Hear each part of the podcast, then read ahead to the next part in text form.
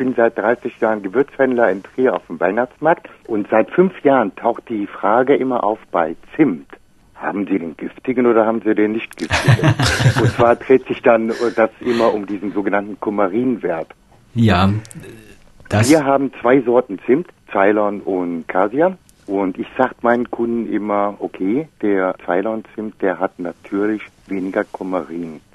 Aber was ist Kumarin und ist der wirklich giftig, so in der Dosis?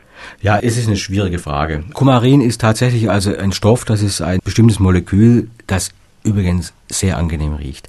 Jeder kennt Kumarin als die, die Hauptduftkomponente des Waldmeisters. Also Waldmeister, dieser Waldmeisterduft, das ist also sehr hoher Anteil an Kumarin. Auch in der Tonkabohne, die man zum Würzen verwendet, ist also auch das dominante Molekül des Kumarin und das ist natürlich auch in sehr geringen Mengen in Zimt drin. Das kann in sehr hohen Dosen, kann das Leber schädigen. Jetzt ist natürlich die Frage, ist immer die Dosis macht das Gift und die Dosis macht die Medizin und wie viele Zimtsterne muss ich denn essen, bis ich eine giftige Wirkung erreiche? Ja, Gott. zwei Säcke. Also die zwei Säcke kommen vielleicht hin. Also ich bin da eher auf der sehr relaxten Seite nicht. Dass, dass man, so viel Zimtsterne kann man eigentlich gar nicht essen, dass das jetzt giftig wird. Hat man vorher das Aber vor Zimtsternen und den Magen voll. Also das, das sind immer solche Meldungen, die kursieren immer zur Weihnachtszeit und solche Dinge.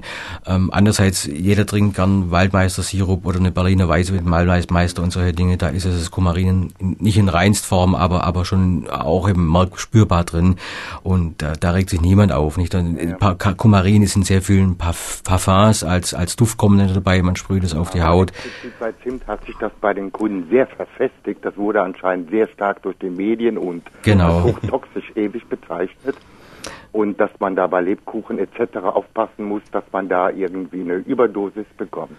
Also ja ich, ich, ich denke nicht, dass es das, das ist nicht das große Thema. Ich denke tatsächlich sollte man da ein bisschen relaxter angehen und wenn man so viele Lebkuchen isst, dann ist es eigentlich eher der Zucker und, und was da eigentlich einen sättigt. Den Weihnachtsmarkt bei meinen Zimtprodukten, also diesen Wein, das wird hundertmal am Tag gefragt.